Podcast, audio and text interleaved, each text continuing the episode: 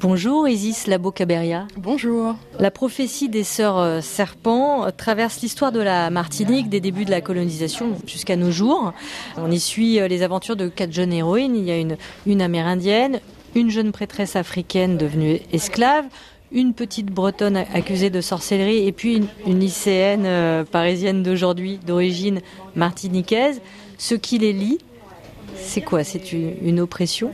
J'aime beaucoup le fait que vous demandiez ce qu'il est lit parce que c'est pas évident effectivement. En particulier le personnage de la petite euh, bretonne qui est donc une paysanne accusée de sorcellerie dans son village et qui débarque en 1658 en Martinique comme euh, engagée et qui va se retrouver euh, confrontée à un monde nouveau, une pigmentocratie. Donc un monde où pour la première fois elle a des privilèges.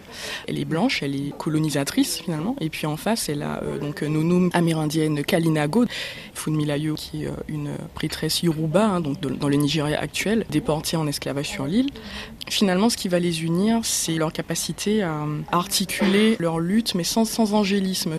C'est, je pense, un récit euh, qui effectivement se passe en 1658, mais qui a beaucoup euh, de messages à faire passer pour nous contemporains. Comment est-ce qu'on fait aujourd'hui pour mener un combat féministe qui inclut toutes les femmes? Le personnage de Nonum, euh, elle incarne le monde Kalinago. C'est un monde désormais disparu. C'est une façon pour vous de ressusciter cet héritage qui est complètement occulté? Exactement. Ça m'a demandé énormément de recherches anthropologiques, historiques, archéologiques pour euh, essayer de reconstituer ce peuple kalinago autochtone des Antilles, faire parler ceux dont la voix a été confisquée. Et c'est un génocide qui est à la fois physique, ce peuple a été éradiqué, mais aussi symbolique. C'est toute une civilisation, une culture, une façon de voir le monde qui a quasi disparu, je dis quasi, parce que c'est aussi ce que j'ai voulu montrer dans le livre, c'est qu'il y a encore des survivances de cet héritage kalinago, l'art du jardin créole, hein, jardin bocaille comme on dit en créole, cet héritage amérindien qui est encore pratiqué aujourd'hui, d'avoir euh, ce jardin avec euh, les cultures vivrières, les cultures médicinales, etc. Et puis avec toute une dimension spirituelle aussi, d'un rapport à la terre qui est extrêmement sacralisé.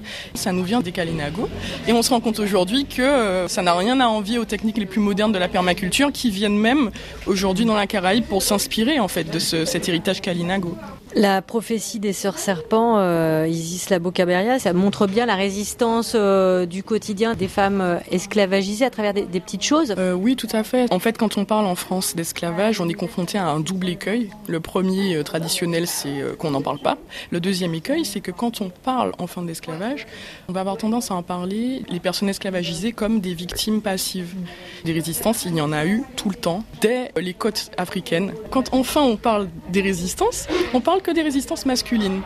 Même ceux qui n'ont jamais pris les armes, ben, ils avaient des façons de résister plus subtiles au quotidien.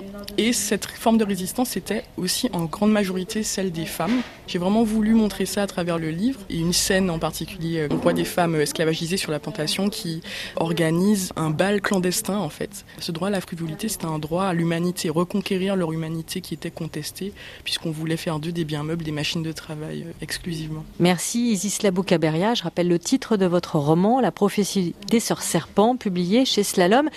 Et vous êtes aussi l'autrice d'un podcast La Griotte Vagabonde, qui euh, transmet l'histoire de l'Afrique et de ses diasporas de façon créative et littéraire.